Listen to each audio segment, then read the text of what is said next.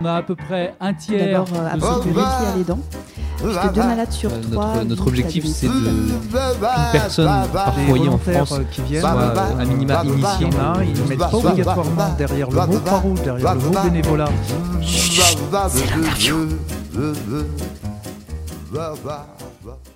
Bonjour, je suis Cyprien Noble, chargé de mission mobilité à la Croix-Rouge française.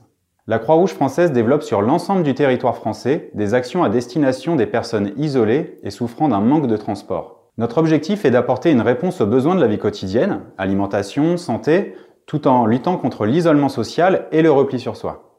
Aujourd'hui, une personne sur trois rencontre quotidiennement des difficultés de mobilité.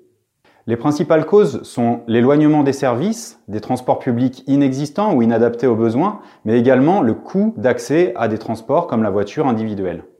Avec le soutien de la Fondation PSA, nous équipons les bénévoles de la Croix-Rouge française de véhicules, leur permettant d'aller à la rencontre des habitants et de leur proposer une aide et un accompagnement social. Ces dispositifs, appelés Croix-Rouge sur roue, permettent à la fois d'animer les territoires et d'accompagner leurs habitants. En complément, nos équipes bénévoles organisent des services de transport et de covoiturage solidaire. Nous proposons aux personnes des solutions pour pouvoir se déplacer en dehors de leur village, de leur quartier et de nouveau accéder aux services, à une vie sociale, familiale, etc. 40 000 personnes bénéficient chaque année des actions du programme mobilité de la Croix-Rouge française. Ce podcast vous a été proposé par Good Morning Croix-Rouge, l'émission de la Croix-Rouge faite par la Croix-Rouge pour la Croix-Rouge.